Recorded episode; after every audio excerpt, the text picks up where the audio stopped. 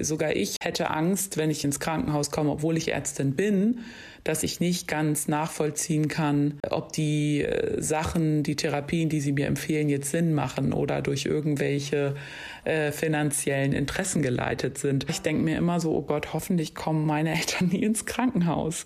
Und das ist ja schrecklich. Y-Kollektiv. Der Podcast. Hallo und herzlich willkommen zu einer neuen Folge vom Y-Kollektiv-Podcast von Funk hier in der ARD-Audiothek. Ich bin Julia Rehkopf und in der heutigen Folge geht es um junge Ärztinnen und Ärzte, die psychisch am Limit sind, weil sie mit dem Dauerstress und den schlechten Arbeitsumständen kaum klarkommen aber trotzdem Leben retten müssen. Es geht vor allem um diejenigen, die den Hörsaal frisch mit dem OP-Saal tauschen, also gerade von der Uni kommen und das erste Mal so richtig ins Krankenhausleben eintauchen und krass überfordert sind. Recherchiert hat das alles unsere Reporterin Alexa Ramtun. Hi Alexa. Hallo Julia. Du sitzt mir heute leider nicht gegenüber wie sonst, unsere mhm. Reporterinnen und Reporter, aber wir haben uns zusammengeschaltet, wir können uns gut hören und uns auch sogar sehen. Ja, das stimmt. gut, Alexa, die Themen Krankenhaus, ärztliche Versorgung mhm. und so mhm. weiter, die sind ja vor allem jetzt in Zeiten von Corona super präsent geworden. Warum beschäftigt dich denn das Thema? Ja, also das Thema begleitet mich schon mega lange. Ich habe es die letzten Jahre vor allem in meiner Familie beobachtet. Da gibt es nämlich zwei, die ihre Zeit als Assistenzärztinnen durchlaufen haben.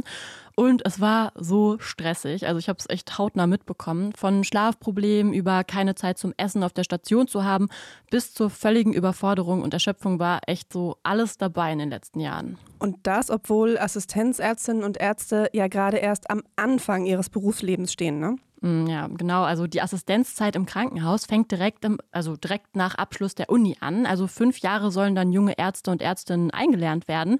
Also es sind im Prinzip diejenigen, die später dann das gesamte System tragen sollen. Und die werden dann schon direkt zu Beginn quasi verbrannt.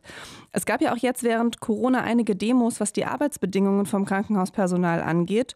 Und man sieht ja auch zwischendurch immer mal wieder einen Beitrag in den Medien, wo es genau darum geht, aber dann veräppt das Ganze auch ziemlich schnell wieder, ist so mein Eindruck. Ja, also es wird nicht so viel darüber gesprochen, wie es eigentlich gemacht werden müsste. Da spielt auch echt so viel Angst und Sorge mit rein.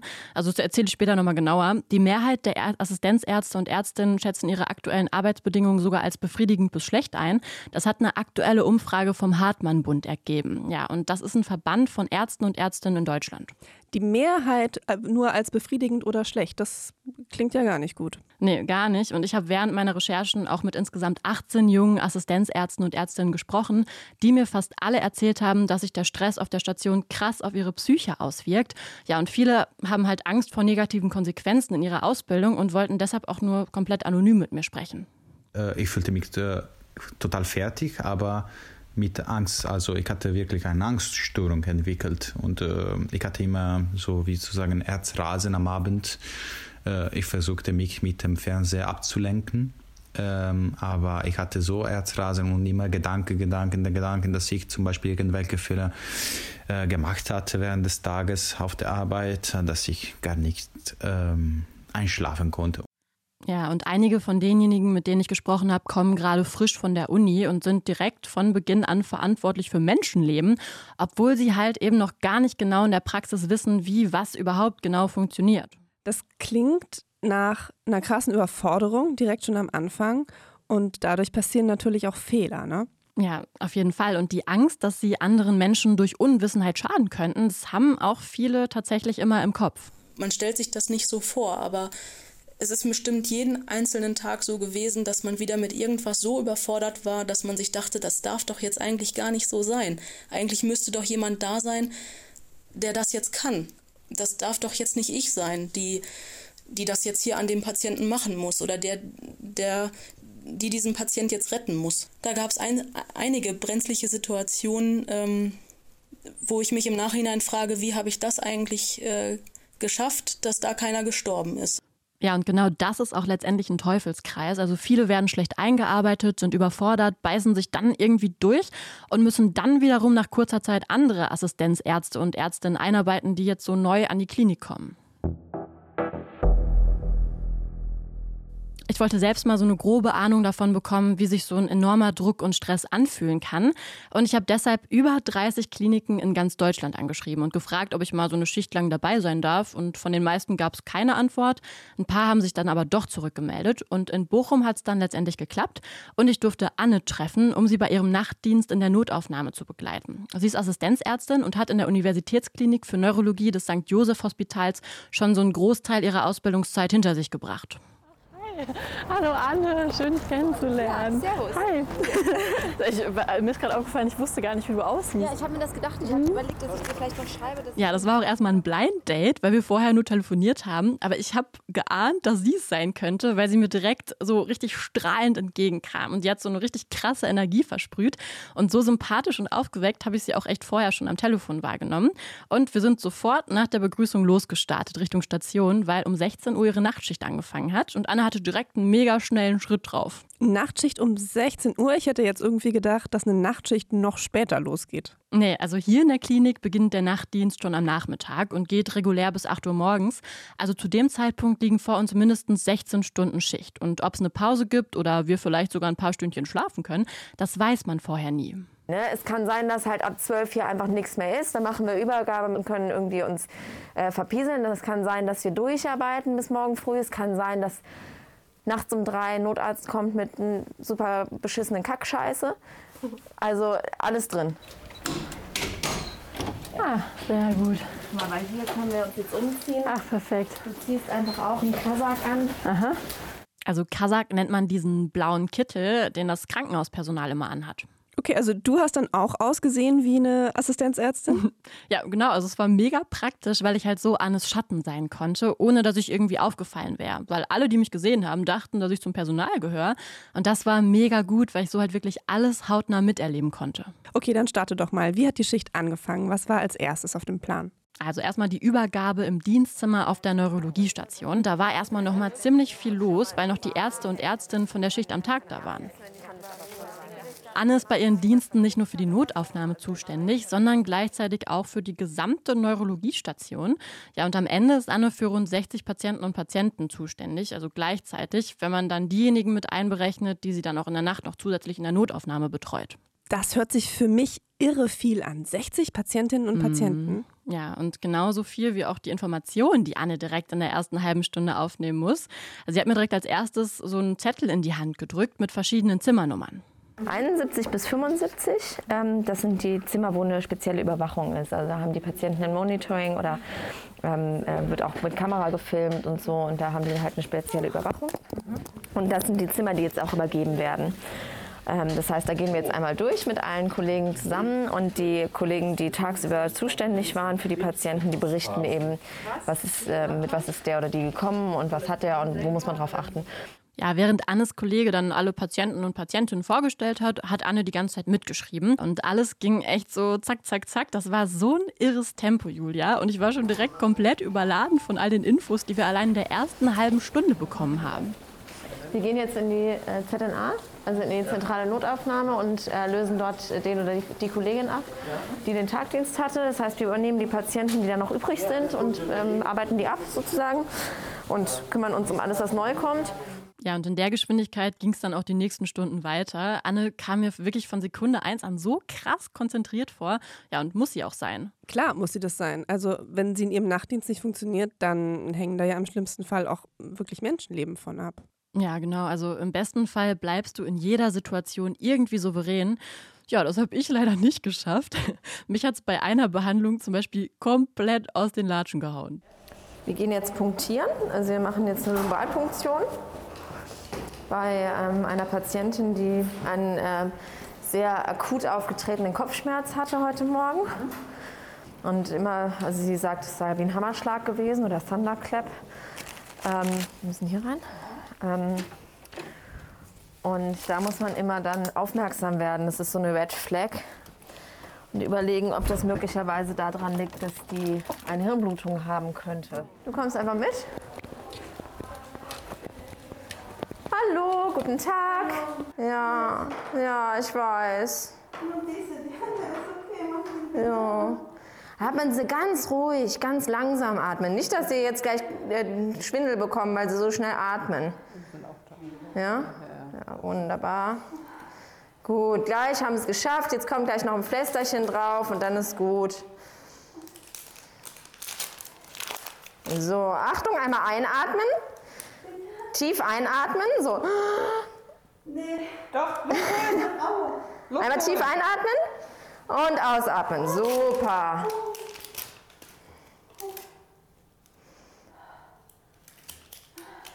So, gucken Sie mal, ich drücke nur noch. So, jetzt kommt Pflaster drauf, jetzt haben Sie es geschafft. Ich glaube, unsere Praktikantin hat das gerade nicht durchgehalten. So, alles gut? Ist ein bisschen blass geworden. Komm, setz dich besser.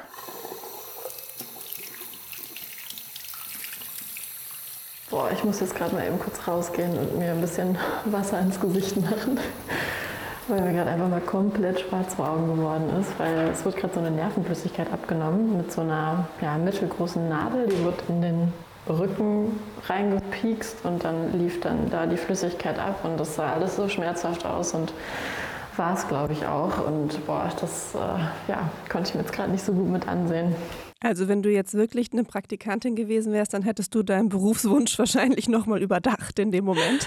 Ja, auf jeden Fall. Und ach, es war auch, es war so krass, Julia, wirklich. Also die Frau hat dabei auch so die ganze Zeit geschrien und ich krieg auch einfach jetzt noch Gänsehaut, wenn ich dran denke, obwohl es halt im Verhältnis nicht mal eine richtig krasse Situation war oder brenzlig oder so. Das war es ja alles gar nicht so. Also das kann man sich als Ärzte natürlich auch nicht leisten, ne? Also dass dann, ja, dass man eben so rausgehen muss, weil man kurz vorm Umkippen ist das, das, das ist nicht drin. Also man ist dann zuständig und muss dann liefern. Ja, also du musst halt auch wirklich in Ausnahmesituationen klarkommen. Aber das muss man halt auch erstmal lernen, hat mir Anne erzählt. Also für sie gab es auch viele erste Male, bei denen sie eben nicht so cool wie jetzt geblieben ist.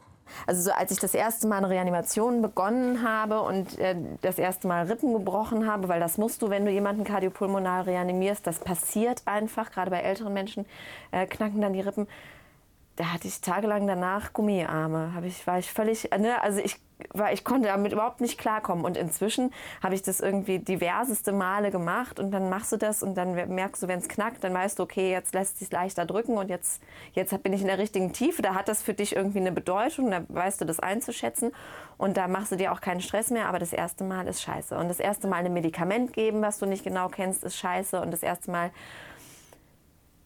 das erste Mal ist immer aufregend. Ja, Anne mag ihre Nachtdienste. Sie nennt sich selbst aber auch schon Dino, weil sie schon ziemlich lang dabei ist. Also sie hat 2016 dann nach Bochum gewechselt und hat dann mit Unterbrechungen ihre Assistenzzeit weitergemacht, weil sie zwischendurch ein Kind bekommen hat.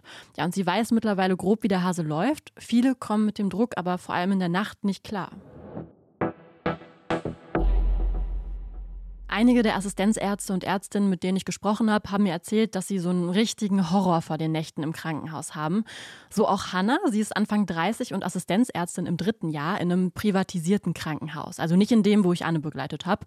Und Hanna heißt auch eigentlich anders, will aber nicht mit ihrem richtigen Namen genannt werden, aus Angst, dass sich das uns negativ auf ihre Ausbildung auswirken könnte. Und wenn da halt zehn Patienten in der Warteschlange sind und die ähm, die ähm, Krankenwagen draußen in der Einfahrt äh, drei oder eine Schlange bilden und drei oder vier Krankenwagen in der Auffahrt stehen der Notaufnahme, dann ist das so. Und dann muss man halt schnell sein, das abarbeiten.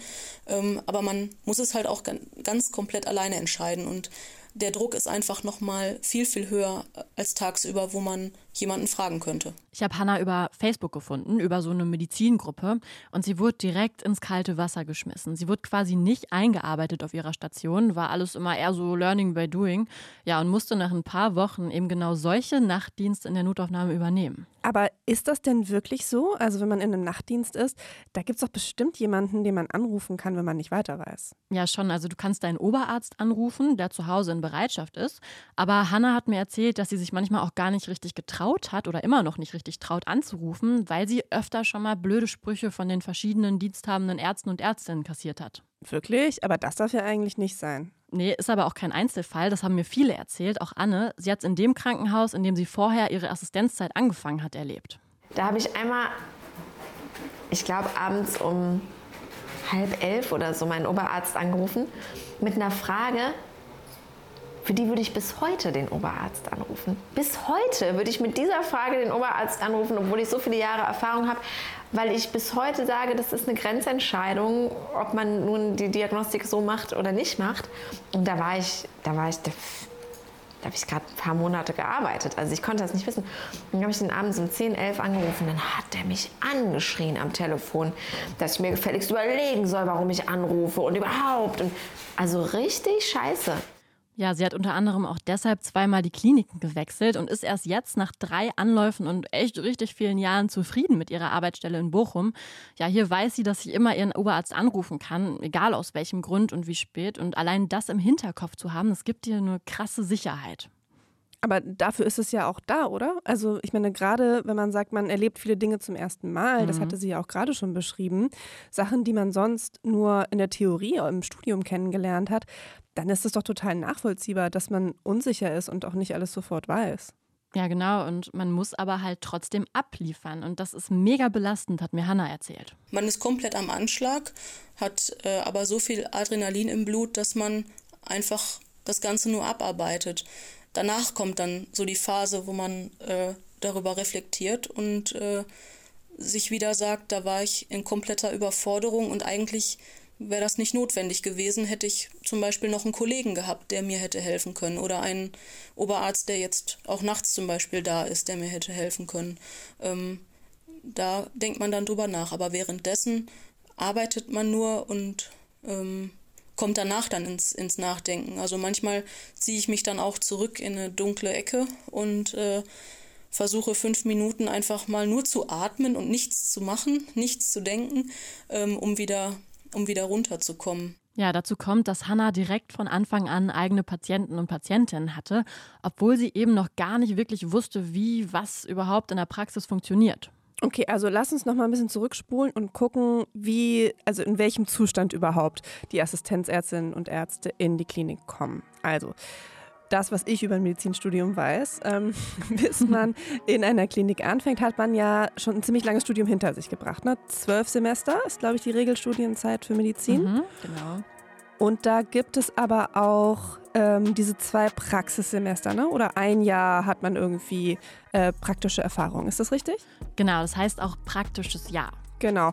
So, und dann, wenn man mit all dem durch ist, mit diesen zwölf Semestern, dann fängt eben diese Assistenzzeit an, wo junge Ärztinnen und Ärzte ihre Fachausbildung machen. Das dauert dann fünf Jahre in der Regel, richtig? Genau, und in der Zeit spezialisierst du dich dann, also in welche Richtung du gehen möchtest, zum Beispiel Chirurgie, innere Medizin und so weiter. Und in der Regel bleiben sie dann auch fünf Jahre im selben Krankenhaus und wechseln dann so zwischendurch auch die verschiedenen Stationen. Okay, das heißt, du tauschst dann erst den Hörsaal gegen die Krankenhausstation und hast bis auf diese zwei Praxissemester noch kaum praktische Erfahrungen, wenn du da anfängst mit der Assistenzzeit. Ähm, das heißt, man wird dann ins kalte Wasser geschmissen. Aber ist das denn wirklich immer so krass, wie Hannah das jetzt beschrieben hat? Also wird man da nicht doch erstmal für längere Zeit eingearbeitet? Ja, also so ist eigentlich der Plan. Also eigentlich sollen Assistenzärzte und Ärztinnen erstmal alles kennenlernen, bei anderen mitlaufen, ja und auch erstmal so die Abläufe checken, also wissen, wo was überhaupt ist.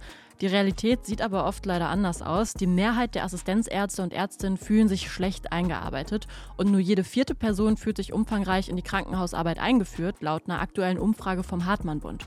Fast alle der Assistenzärzte und Ärztinnen, mit denen ich Kontakt hatte, haben mir auch genau das erzählt, also wie unzufrieden sie mit ihrer Einarbeitung sind. Aber das ist ja direkt ein Problem. Also wenn es schon bei der Einarbeitung so Versäumnisse gibt, dann können ja auch in der Folge viel schneller Fehler passieren in der Behandlung der Patientinnen und Patienten. Ja, das kann passieren und das haben halt auch viele Assistenzärzte und Ärztinnen so konstant im Hinterkopf, also diese ständige Angst, Fehler zu machen. Ja, und die Konsequenzen wären ja auch schlimmer als bei vielen anderen Jobs, weil es geht ja halt eben um Menschenleben. Und das kann wirklich einen krassen psychischen Druck ausüben und vor allem auch, weil du ständig in neue Situationen reingeworfen wirst.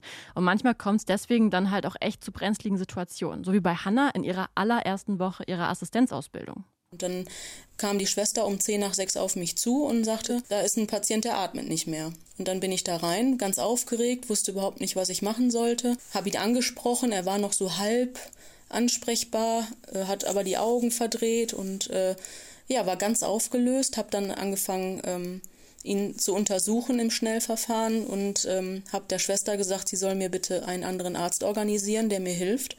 Und ähm, Gott sei Dank lief dann äh, eine Ärztin über den Flur und äh, die hat mir dann geholfen, mich erst mich erstmal so ein bisschen beruhigt und gesagt, okay, wir machen jetzt das, dann machen wir das, dann machen wir das. Da musste ich ihn zum CT, also zum, zur Computertomographie des Kopfes bringen, wusste überhaupt nicht, wo das ist. Und dann musste der Patient auf die Intensivstation und auch da wusste ich überhaupt nicht, wo, wo ist hier überhaupt die Intensivstation. Und ähm, ja, dann habe ich den Patienten da irgendwann abgeliefert äh, der Oberärztin dort übergeben und kam schweißgebadet auf meine eigene Station zurück. Ja, und so ein Krankenhaus ist halt auch echt groß. Also ich habe selbst gemerkt während der Schicht, also ohne Anne hätte ich mich wirklich konstant die ganze Zeit verlaufen. Ja, und auch sie hatte ganz am Anfang echt Probleme mit der Orientierung. Also wenn ich mir jetzt vorstelle, dass ich ähm, mal Patientin bin, ähm, das ist ja schon ein sehr komisches Gefühl, was mir da gerade vermittelt mm. wird. Also, weil offensichtlich ähm, kann man sich nie sicher sein, ob man auch wirklich gut und kompetent ähm, behandelt wird in einem Krankenhaus oder ob man da gerade auf eine Kraft trifft, die noch überhaupt nicht eingearbeitet ist und nicht mal weiß, wo die Intensivstation ist.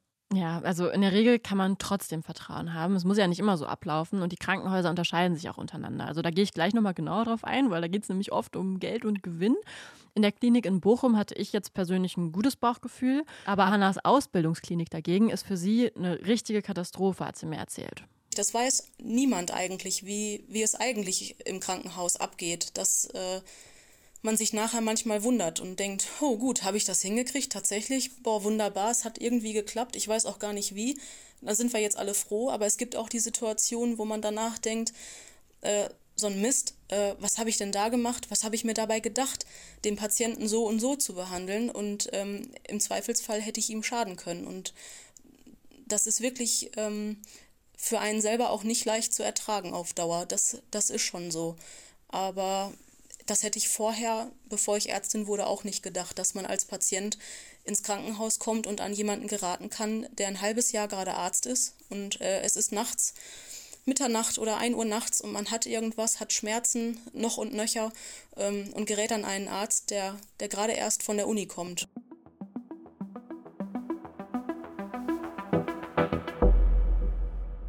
Das hört sich für mich alles ziemlich ungesund an. Also da ist krasser Druck, da ist Dauerstress und anscheinend stehen ja echt viele junge Ärztinnen und Ärzte unter einer heftigen Anspannung von dem, was wir jetzt gehört haben. Und dazu kommt ja auch einfach noch, dass es kein klassischer 9-to-5-Job ist. Ne? Also ähm, da kann man nicht um 17 Uhr sagen, so, jetzt mache ich meinen Ausgleichssport, sondern im Gegenteil, wir haben damit Nachtschichten und so weiter zu tun. Und ähm, ich glaube, es werden auch ziemlich viele Überstunden gemacht, oder? Ja, und zwar richtig viele. Also, und auch wirklich mit all denen, mit denen ich gesprochen habe, die haben mir erzählt, dass sie regelmäßig oder sogar fast immer Überstunden machen müssen. Und manche arbeiten sogar bis zu 60 Stunden die Woche, die oft sogar gar nicht alle erfasst werden. Das habe ich jetzt ganz frisch bei einem Kollegen mitbekommen, der das so gemacht hat. Der wurde zum Chef zitiert, ähm, wird dann ähm, gebeten, diesen Stundenzettel anzupassen. Und im schlimmsten Fall ähm, so wie es bei dem Kollegen jetzt war, kriegt er dann gesagt, also das äh, kann ich so nicht unterschreiben und dann werden die Stunden weggestrichen und dann sind sie nicht mehr existent. Ja, Hanna dagegen frisiert ihre Überstunden. Wenn sie zum Beispiel zwei Stunden länger arbeitet, schreibt sie sich dann nur so eine halbe Stunde länger auf, damit es auch durch die Kontrolle von ihrem Chef kommt, weil das halt arbeitsrechtlich oft gar nicht so sein darf. Und im schlimmsten Fall bekommt dann halt die Klinik Stress. Und deshalb wurden zum Beispiel auch die Überstunden von Hannas Kollegen gestrichen.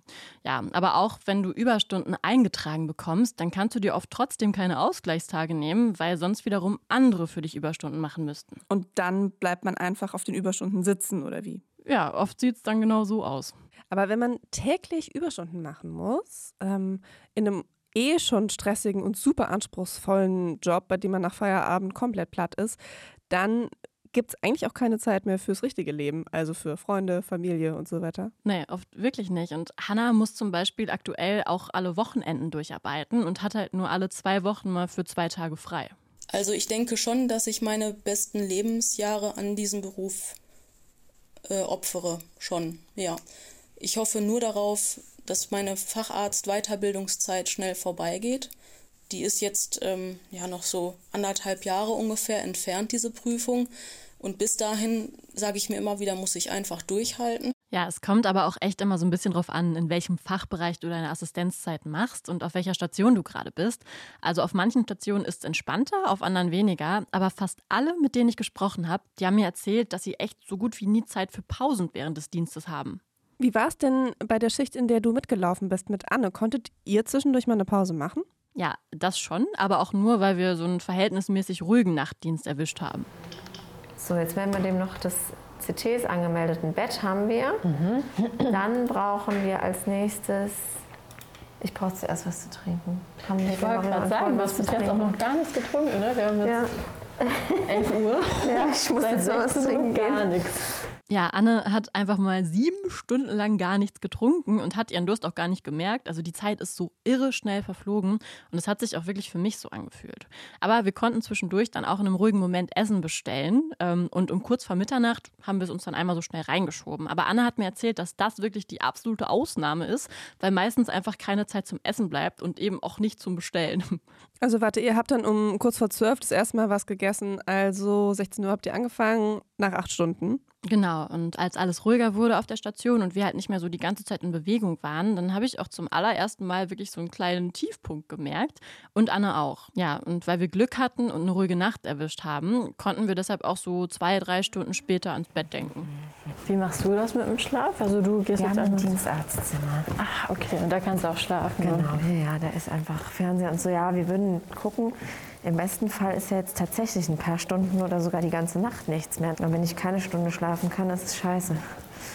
Weil du dann morgen nachschlafen musst quasi. Genau. Und morgen ist bei uns Halligalli zu Hause. Wir fragen mal hier nach, ob die ein freies Bett hier haben. Lass mich mal überlegen, wo wir ein Bett für dich. Ich gebe jetzt die ganze Zeit die falsche Nummer an. Anne hat dann kurz rumgefragt und hat dann so einen Bereitschaftsraum für mich aufgetrieben. Wenn jetzt irgendwas ist heute Nacht, dann rufe ich dich an.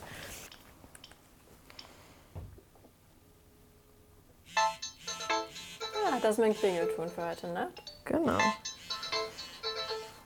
Herr Kinder, 6459.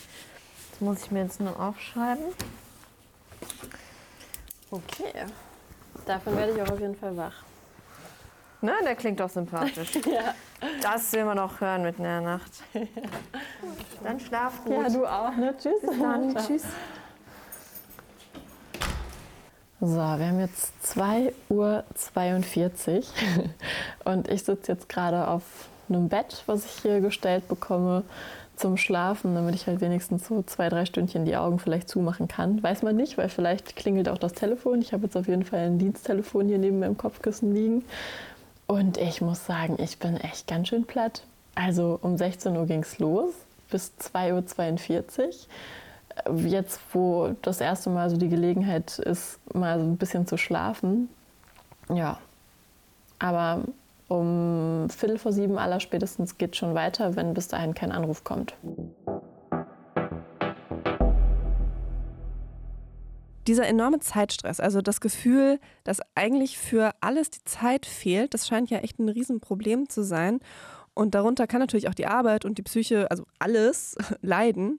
Aber eigentlich sind doch genau diese fünf Jahre, in denen junge Ärztinnen und Ärzte ins Arbeitsleben eingeführt werden, ähm, die sind doch eigentlich dafür da, damit sich auch mal jemand die Zeit nimmt, sie richtig Mhm. einzuarbeiten. Also ich verstehe nicht ganz, warum da von vornherein so ein Druck da ist, dass sich überhaupt nicht die Zeit genommen werden kann.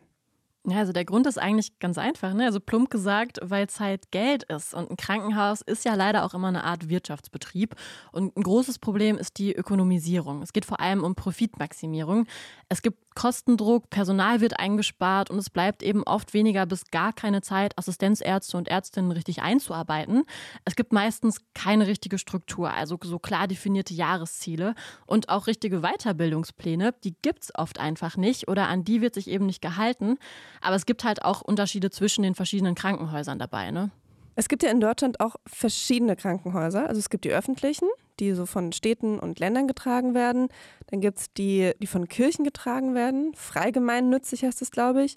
Und dann eben die privat organisierten, ähm, hinter denen dann Unternehmen stehen. Ist das richtig soweit? Genau, und die wollen halt auch Geld damit verdienen. Und das merken Ärztinnen und Ärzte wie Anne dann leider auch immer mal wieder in ihrer Arbeit. Aktuell arbeitet sie in einem Krankenhaus, das so einen kirchlichen Träger hat und an die Uni angebunden ist. Da ist sie happy und Einsparungen merkt sie in ihrer Arbeit nicht so. Bevor sie da aber angefangen hat, da hat sie in einem privatisierten Krankenhaus gearbeitet. Ja, und da sah die Welt leider ganz anders aus. Irgendwann haben die uns bestimmte ähm, Nadeln weggenommen. Irgendwann haben die gesagt, so diese, diese Nadeln zum Blutabnehmen, die, die kriegt ihr nicht mehr, weil die sind zu teuer. Ja. Und das ist aber die Nadeln waren, die man für ganz kleine, schlechte Venen braucht oder für Kinder zum Beispiel. Das war der Geschäftsführung völlig wumpe, scheißegal, weil pff, das sind ja keine Ärzte, die müssen das ja nicht, die müssen ja nicht mit dem Material arbeiten. Und dann stehst du da und hast nur diese starren großen Nadeln und musst dabei, damit bei irgendwelchen Patienten Blut abnehmen, die schlechte Gefäße haben. Und das ist für die Patienten un unangenehm, das ist für dich schlecht. Du musst die mehrfach stechen und so. Und dann macht das Arbeiten per se schon keinen Spaß, wenn du nicht das Material hast, mit dem du das gut kannst. Ja, das St. Josef in Bochum, in dem Anne jetzt arbeitet, ist frei gemeinnützig und eben nicht privat organisiert wie ihr vorheriges Krankenhaus. Und sie merkt da echt krasse Unterschiede, sagt sie. Über Profit in Krankenhäusern haben wir ja auch schon mal in der Folge gesprochen hier beim Y-Kollektiv Podcast. Die hieß Cash über Patientenwohl. Und da ging es vor allem ums Geldmachen bei OPs. Die Folge könnt ihr in der ARD-Audiothek nachhören. Und da ging es ähm, vor allen Dingen darum, dass zum Beispiel Operationen durchgeführt werden, die gar nicht unbedingt notwendig sind, nur weil dann mehr abgerechnet werden kann. Das ist dieses System der Fallpauschalen, was dahinter steckt. Also das ist so ein Vergütungssystem für allgemeine Krankenhausleistungen. Und das spielt ja wahrscheinlich auch jetzt hier bei deiner Geschichte wieder mit rein, Alexa, ne? Genau, also es wird auch DRG-System genannt, also auf Deutsch diagnosebezogene Fallgruppen. Und da geht es vor allem darum, wie für welche Behandlung was abgerechnet werden kann. Und je schneller die Behandlungen abgewickelt werden, also je schneller Ärzte und Ärztinnen quasi fertig werden, desto mehr Gewinn bleibt fürs Krankenhaus übrig. Ja, und das sorgt halt eben für diesen konstanten Stress, wovon wir nicht nur Hanna und Anne erzählt haben. Ja, ich habe ja vorhin auch schon erzählt, dass ich mit fast 20 Assistenzärztinnen und Ärzten aus ganz Deutschland in Kontakt war. Und darunter war auch Paula. Also sie heißt eigentlich anders. Ich habe sie über Umwege kennengelernt. Am Anfang war sie sich echt so mega unsicher, ob sie mir so ihre persönliche Geschichte und ihre Erfahrungen erzählen will. Halt eben aus Sorge. Sie hat sich dann aber doch dafür entschieden, weil sie zur Aufklärung beitragen möchte. Das findet sie mega wichtig der Druck fängt oben an und wird, wird Schritt für Schritt äh, die, die Hierarchieleiter runtergegeben. Also man kann den Patienten nicht gerecht werden, man kann den Angehörigen nicht gerecht werden, man wird der Pflege nicht gerecht, weil die natürlich auch finden, dass man zu wenig Zeit hat, ähm, deren Fragen zu beantworten und man wird aber auch der Klinikleitung nicht gerecht, weil man irgendwie zu, zu langsam arbeitet. Also man, man äh, ist sozusagen die ganze Zeit dabei, äh, keinem gerecht zu werden. Ja, sie will aus genau denselben Gründen wie Hannah anonym bleiben, halt eben aus Sorge vor Konsequenzen. Und den Druck, den Paula erlebt hat, der, der wirkt sich halt echt krass auf ihre Psyche aus. Und sie ist mittlerweile auch total verunsichert, weil sie dieses Geschäft in ihrer Ausbildung auch in Bezug auf Operationen und auf die Behandlungen, die vielleicht gar nicht unbedingt notwendig sind, so zum ersten Mal hautnah miterlebt hat. Sogar ich kann dieses System ja noch nicht mal mehr durchschauen. Also sogar ich habe hätte Angst, wenn ich ins Krankenhaus komme, obwohl ich Ärztin bin, dass ich nicht ganz nachvollziehen kann, ob die äh, Sachen, die Therapien, die sie mir empfehlen, jetzt Sinn machen oder durch irgendwelche äh, finanziellen Interessen geleitet sind. Ich denke mir immer so, oh Gott, hoffentlich kommen meine Eltern nie ins Krankenhaus. Und das ist ja schrecklich, dieses Gefühl zu haben, dass ich Angst habe, dass meine Eltern ins Krankenhaus zu kommen, weil ich Angst habe, dass da Dinge gemacht werden, die nicht im Wohle meiner Eltern ist. Es ist ja schon einiges, was da zusammenkommt. Und ich finde auch wirklich krass, dass so viele Ärztinnen dir jetzt erzählt haben, dass sie verunsichert sind und dass sie auch überfordert sind. Was macht es denn alles auf Dauer mit der Psyche? Ja, einiges. Also ganz konkret besteht schon bei jungen Ärzten und Ärztinnen, die gerade erst ins Berufsleben starten, eine krasse Burnout-Gefahr. Also mehr als 70 Prozent leiden schon unter Symptomen. Und auch Paula hat das auf den jeweiligen Stationen beobachtet. Ich habe extrem viele Jungen, gerade so frisch von der Uni Ärztinnen und Ärzte gesehen, ähm, die total viel im ersten Jahr geweint haben, eigentlich mehrfach die Woche immer auf Station weinen. Und das gehört so ein bisschen mit dazu, dass man das macht. Das wird auch so hingenommen. Das klingt für mich so, als ob das alles ähm, ziemlich gute Zutaten für einen Burnout wären, oder? Ja, also da kann man auf jeden Fall einige Häkchen setzen. Also zum Beispiel können Arbeitsüberlastung, Zeitdruck, Kontrollverlust, fehlende Wertschätzung, unscharfe Grenzen zwischen Arbeits- und Privatleben damit reinspielen. Also so eine Überlastung kann sich dann zum Beispiel so wie bei Paula bemerkbar machen. Ich hatte irgendwie ja, Herzrasen, Atemnot, Schlafstörungen und ähm, hab irgendwie musste ständig weinen, habe geweint, wenn ich zur Arbeit gefahren bin, habe geweint, wenn ich von der Arbeit weggefahren bin. Auch eine aktuelle Umfrage von der Berufsgenossenschaft für Gesundheitsdienst und Wohlfahrtsfürsorge zeigt, dass jeder fünfte Assistenzarzt und Assistenzärztin schon mal was genommen hat, um den Stress auf der Station irgendwie auszuhalten. Zu dem Problem habe ich richtig viele Nachrichten bekommen. Darunter war eine von einem Mann, Anfang 30, ich nenne ihn Paolo. Er will nicht mit seinem richtigen Namen sprechen, aus Angst, dass das negativ auf ihn zurückfallen könnte. Ich musste äh, Medikamente einnehmen, um zu schlafen, weil ich sonst äh, Probleme gekriegt hätte. Also Medikamente, um zu, einzuschlafen. Äh, und äh, körperlich, äh, ich fühlte mich äh, total fertig, aber mit Angst, also ich hatte wirklich eine Angststörung entwickelt und ich hatte immer so wie zu sagen Herzrasen am Abend.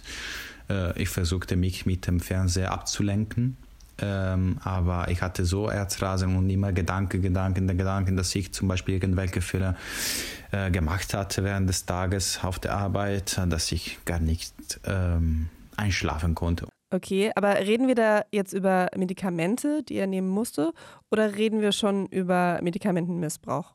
Also so genau wollte er mir das dann nicht erzählen, aber ich habe halt mit anderen gesprochen, die halt wirklich gesagt haben, dass sie sich auch wirklich an Medikamenten bedient haben, um irgendwie durch den Tag zu kommen. Und das waren dann keine Medikamente, die nötig gewesen wären. Verstehe, aber der Missbrauch von Medikamenten, der kann ja auch die Approbation gefährden. Ja, genau, unter anderem. Also auch wenn du zum Beispiel eine schwere Depression hast, kann das auch deinen Job als Arzt oder Ärztin unter Umständen aufs Spiel setzen. Deshalb hat Paolo auch nicht offen in der Klinik erzählt, wie schlecht es ihm eigentlich geht. Ja, ich war wirklich äh, depressiv. Ich, ich, ich habe wirklich die schlechtesten Momente meines Lebens gehabt, muss ich sagen. Äh, ich habe auch gedacht, äh, was mache ich in Deutschland? Äh, warum mache ich das? Warum muss ich so arbeiten? Ja, das Ding ist, bis zu über 30 Prozent der Assistenzärzte und Ärztinnen haben schon im ersten Jahr depressive Symptome, hat jetzt eine Metastudie der Universität Gießen gezeigt. Und was mir während meiner Recherchen vor allem krass aufgefallen ist, ist, dass sich die ganzen Erlebnisse und Geschichten von jungen Ärzten und Ärztinnen während ihrer Assistenzzeit so krass ähneln. Wie sieht es denn aus mit Hilfsangeboten, also damit es gar nicht erst so weit kommen muss? Also in der Theorie steht natürlich allen Ärzten und Ärztinnen der Zugang zu professioneller Hilfe in ihrem Krankenhaus offen, also auch präventiv. Aber die wenigsten nehmen das auch in Anspruch. Also diejenigen, mit denen ich gesprochen habe, die haben mir erzählt, dass sie sich vor allem nicht die Blöße geben wollen, weil es oft als Schwäche angesehen wird oder erstmal gar nicht wissen, an wen sie sich überhaupt wenden können. Aber letztlich kann ja genau dieses, also ich nenne es jetzt mal in sich ein Reinfressen, genau das super gefährlich sein, oder? Ja, absolut. Also Medizinerinnen und Mediziner nehmen sich zum Beispiel auch viel häufiger ihr Leben als die Allgemeinbevölkerung. Insgesamt ist die Gefahr bis zu siebenfach höher. Also das muss man sich mal vorstellen, als für Nichtmedizinerinnen und Mediziner. Das kommt aus der Metastudie der Uni Gießen, in der die Suizidalität von Ärzten und Ärztinnen untersucht wurde. Ja, und unter anderem wegen dieser krassen Überlastung und Überforderung in Kombi mit wenig Schlaf ist das so. Wenig Schlaf, das hast du ja auch in deiner Schicht mit Anne erlebt. Mhm. Wie geht's ihr denn eigentlich mit dieser ganzen Belastung? Also auf mich hat sie eigentlich so einen ja, ganz, ganz positiven, toughen Eindruck gemacht. Ja, also seit sie das Krankenhaus gewechselt hat, kommt sie auch gut klar. Sie muss aber auch nicht mehr so viele Dienste wie früher machen, hat sie mir erzählt, weil sie noch so eine Stelle in der Forschung hat. Ihre Klinik ist ja auch an die Uni angebunden. Deshalb teilt sie sich das alles auch ein bisschen besser auf und das entlastet sie. Aber als das halt noch nicht der Fall war, war sie manchmal echt schon krass gestresst, vor allem in ihrem ersten Jahr, wo es halt wirklich so viele erste Male für sie gab.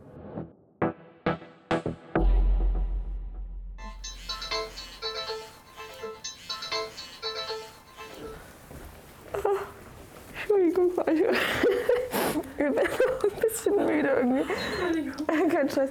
Ähm, genau, mich hat Notarzt, also die, ähm, Notarzt hat sich durchstellen lassen zu mir per Telefon aus der äh, zentralen Notaufnahme, beziehungsweise von unterwegs und hat mir angekündigt, dass er eine 81-jährige Patientin hat. Ja, als das Telefon mich aus dem Schlaf gerissen hat, musste ich echt so innerhalb von ein paar Minuten ready sein, um Anne zur Patientin zu begleiten. Und ich muss sagen, ich war wirklich noch richtig verklatscht, aber Anne ist innerhalb von Sekunden komplett klar und wach gewesen. Ja, und hat dann direkt nach dem Aufstehen fast 40 Minuten lang eine Patientin untersucht, so als wäre es einfach mal das Normalste der Welt. Wie viel Schlaf hattet ihr denn insgesamt in der Nacht? Ja, ungefähr drei Stunden am Stück. Und das ist irre viel im Vergleich zu manch anderen Schichten, hat mir Anne erzählt. Also ich hatte wohl großes Glück. Und es ging auch morgens direkt wieder im selben schnellen Tempo weiter. Also wir mussten im Anschluss an die Untersuchung wirklich auch sofort zur Übergabe. Wir hatten keine Sekunde Zeit. Das ist immer. Ähm ich mag das nicht so gern, diese Übergaben morgens, ähm, weil man da so auf den Punkt kurz schnell berichten muss und wenn man dann aus der Nacht kommt und müde ist, ist immer so ein Glücksspiel, ob man das hinbekommt. Ja, das hat dann alles nochmal so eine halbe Stunde gedauert. Anna hat es aber easy hinbekommen, trotz ihrer Müdigkeit. Und dann war Feierabend. Genau, also mittlerweile war es dann aber auch schon 9 Uhr, als wir dann unsere Sachen endlich packen konnten. So. Okay. Jetzt sind wir wieder in dem Raum, wo wir ganz am Anfang waren, ne? Genau, wo wir ja. uns umgezogen haben. Also die Sachen, ne, unsere blauen Kittel, die ziehen wir jetzt aus und legen die dann einfach hier an die Seite. Genau, hier ist so ein Wäschesack, da schmeißen wir die rein und dann können wir schon mal nicht Schimpfe dafür bekommen, dass die blauen Kittel verschwunden sind. Ich habe nichts geklaut. Okay, wenn ihr um neun euch erst wieder umziehen konntet, dann wart ihr 17 Stunden in diesem Dienst. Mhm, genau, also und ich habe die 17 Stunden auch morgens dann echt gemerkt. Also ich war ultra platt, aber trotzdem irgendwie so voller Adrenalin. Das war so ein ganz verrücktes Gefühl. Und wie war es für Anne? Also war die genauso platt wie du oder ist sie das einfach auch schon ein bisschen besser gewohnt? Boah, also es hat auf mich tatsächlich echt nicht so gewirkt. Also sie war eigentlich genauso fröhlich und angeknipst wie am Anfang, als sie mich vor dem Haupteingang abgeholt hat. Ja, und sie ist dann sogar noch eine Stunde mit dem Rad nach Hause gefahren. Was machst du gleich als erstes, wenn du zu Hause bist? Ähm, ich glaube, frühstücken. Frühstücken? Hast du Hunger? Ja. Du hast ja auch, also wenn man sich überlegt, ne, jetzt in 17 Stunden, du hast einen Salat gegessen. Die Pizza hast du zwei Stücke gegessen. Ja, ich habe noch diese Mutzenmandeln gegessen. Ach ja. ähm, Diese mini kleinen. Ja, ähm, ja, aber wie gesagt, im Dienst, da vergesse ich oft zu essen. Oder ich vergesse insgesamt oft zu essen. Wenn es was zu tun gibt, esse ich halt irgendwie nicht.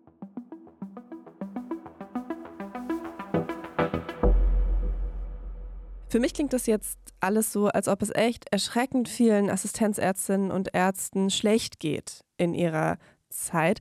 Wieso wird denn so viel darüber geschwiegen? Also du hast ja jetzt auch die Erfahrung gemacht, dass ganz viele nicht offen mit dir sprechen wollten. Warum gibt es denn da nicht schon längst einen Riesenaufschrei? Ja, weil oft so eine krasse Abhängigkeit zum Krankenhaus besteht und die Ausbildung dann vielleicht nur noch härter werden würde, wenn junge Ärzte und Ärztinnen zu ihren Chefs was sagen würden, hat mir Paula erzählt. Weil man in der Weiterbildung ähm, muss man gewisse Sachen erlernen und ähm, diese Sachen muss man, um dann später Facharzt oder Fachärztin werden zu können, muss dann die Klinikleitung oder der, der sozusagen weiterbildungsbefugt nennt sich das, ist, ähm, unterschreiben. Von daher gibt es einfach sehr, sehr wenige Ä- Assistenzärztinnen und Ärzte, die da was gegen sagen, weil sie einfach Angst haben, dass sie dann vielleicht, dass sich dann ihre Weiterbildung verlängert oder ja. Ja, und das Traurige ist halt auch einfach, dass sich halt ohnehin auf die Schnelle nichts ändern würde, wenn junge Ärzte und Ärztinnen sich zum Beispiel bei ihrem Oberarzt beschweren, weil das Problem liegt ja vor allem im gesamten System. Der Oberarzt kann dann halt auch irgendwie kein neues Personal aus dem Hut zaubern oder das DRG-System, also dieses pauschalisierte Abrechnungssystem, abschaffen. Also das heißt, dann beißen einfach viele ihre Zähne zusammen nach dem Motto Augen zu und durch. Genau, und genau so macht's Hannah tatsächlich auch. Häufig denke ich auch, gut, dann habe ich diese Jahre jetzt, diese guten Lebensjahre in Sand gesetzt, aber ähm, ich sehe ja Licht am Horizont. Äh, irgendwann habe ich selbst in der Hand und kann sagen, äh, ich arbeite jetzt einfach nicht mehr so viel und ähm, habe dann vielleicht auch jedes Wochenende frei, um das jetzt ganz tollkühn zu formulieren. Das klingt schon auch ganz schön komisch. Also da werden junge Menschen regelrecht verbrannt, sag ich mal. Und die versuchen einfach nur noch die Zeit ihrer Ausbildung irgendwie rumzukriegen. Wie sieht denn Anne das Ganze? Die ist ja, glaube ich, schon ein bisschen weiter, oder? Genau, aber sie findet halt auch, dass das System im großen Ganzen hinkt. Also auch wenn sie selbst zufrieden in ihrem Krankenhaus ist, spürt sie ja trotzdem die Auswirkungen von dem Druck. Und das wird halt auch in jedem anderen Krankenhaus so sein, in manchen weniger und in anderen extremer. Das Problem besteht ja auch nicht erst seit gestern, sondern zieht sich eigentlich auch echt schon über richtig viele Jahre. Und so richtig schlimm wurde es wohl, als 2002 dieses DRG-System eingeführt wurde, über das wir ja eben schon gesprochen haben. Genau, dieses Fallpauschalensystem. Aber also was ich immer nicht verstehe, das ist ja jetzt ein allseits bekanntes Problem, was wirklich auch oft besprochen wird. Was wird denn dagegen mal unternommen? Naja, es werden tatsächlich eher Versprechungen gemacht, also vor allem auch auf politischer Ebene. Die SPD hat sich vor der letzten Bundestagswahl in ihrem Wahlprogramm zum Beispiel dafür ausgesprochen, dass das Fall- Fallpauschalensystem geprüft und dort, wo notwendig, abgeschafft werden soll. Das hört sich aber noch ziemlich schwammig an. Ja, ist es auch. Also seit vielen Jahren gibt es solche Vorstöße, die dann aber doch immer irgendwie im Sande verlaufen. Die Linken wollen zum Beispiel realisieren, dass für alle Berufsgruppen im Krankenhaus Personalabbau und Outsourcing ausgeschlossen werden, um halt diesem krassen Mangel entgegenzuwirken. Ja, und so ähnlich sehen auch die Wahlprogramme im Krankenhauscheck der anderen Parteien aus. Okay, aber was passiert denn von den Seiten der Ärztinnen und Ärzte? Also machen die denn nicht mal Druck? Ja, also immer mal wieder. Verschiedene Verbände, wie zum Beispiel der Verband junger Ärzte oder der Berufsverband deutscher Internistinnen und Internisten, versuchen seit Jahren dafür zu sensibilisieren und für Aufmerksamkeit zu sorgen. Zum Beispiel durch offene Briefe, die dann an die Ministerinnen und Minister der Gesundheit der Länder gerichtet sind und wo halt dann auch stark kritisiert wird, dass das Arbeitsschutzgesetz in vielen Fällen und regelmäßig wirklich krass verletzt wird. Okay, aber gibt es denn bei all dieser Kritik irgendwie Hoffnung auch auf Besserung? Ja, muss es, weil so kann es auf Dauer nicht weitergehen. Ich habe da auch lange mit Max drüber geredet. Er ist Sprecher vom Verband Junge Ärzte und er hat selbst an vielen Studien und Umfragen mitgewirkt und kritisiert das ganze System, so wie es jetzt gerade läuft, auch echt mega stark. Aber er sieht auf jeden Fall Potenzial, dass sich in Zukunft was ändern könnte, weil er der Meinung ist, dass gerade die aktuelle junge Generation an Ärzten und Ärztinnen zum allerersten Mal daran interessiert sind, das Gesundheitswesen weiterzuentwickeln und mitzugestalten. Er sieht da auch echt eine große Chance und hofft, dass das auch irgendwie von der Politik aufgenommen und auch angenommen wird und man zum Beispiel gemeinsam bespricht, wie das System in Zukunft aussehen und halt auch, wo man einfach mal anfangen kann. Die Gen Z hat ihre eigenen Vorstellungen vom Gesundheitssystem. Überrascht mhm. mich nicht. Was sind denn äh, deine Eindrücke, also auch vor allem die, die du bei deiner 17 Stunden Nachtschicht gesammelt hast? Ja, ich habe auf jeden Fall einfach nur einen riesigen Respekt vor all denjenigen, die im Bereich Medizin und Pflege arbeiten. Also sowieso immer schon. Aber vor allem jetzt habe ich halt irgendwie selbst so eine grobe Vorstellung bekommen, wie unfassbar krasse Dinge da einfach geleistet werden und wie viel da von jeder einzelnen Person gegeben wird, um halt eben anderen Menschen zu helfen. Und ich bin auch vor allem wirklich, muss ich sagen, mega geflasht von Anne. Sie war so krass souverän, war trotz Müdigkeit immer komplett mit dem Kopf da und hat einfach dabei auch wirklich so eine krasse Energie versprüht, obwohl die Arbeit halt echt mega anstrengend ist und das ja auch für Anne so war. Ja, und ich muss sagen, ich hoffe einfach, dass sich da bald in Zukunft endlich mal was tut, damit das Krankenhauspersonal, das sich für uns alle einfach so ins Zeug legt, auch angemessen behandelt wird. Das wünsche ich mir auf jeden Fall auch. Vielen Dank, Alexa, für deine Reportage. Gerne, bis bald. Und wenn euch das Thema interessiert, dann habe ich noch einen Podcast-Tipp für euch. Beim Podcast Besser so geht es in der Folge Integrität um Christian und seine Arbeit als Krankenpfleger. Christian sagt, dass er in seinem Job täglich seine eigenen roten Linien überschreiten muss. Zum Beispiel, weil er Patienten in ihren Exkrementen liegen lassen muss, weil er einfach keine Zeit für sie hat. Wie ihn das moralisch abstumpfen lässt, das erzählt er im Podcast besser so. Und den gibt es natürlich in der ARD Audiothek zu hören. Und uns, den Y-Kollektiv-Podcast, gibt es da auch. Und nächste Woche wieder mit einer neuen Folge. Ich freue mich, wenn ihr wieder reinhört. Bis dahin, tschüss. Y-Kollektiv. Ein Podcast von Funk, von ARD und ZDF.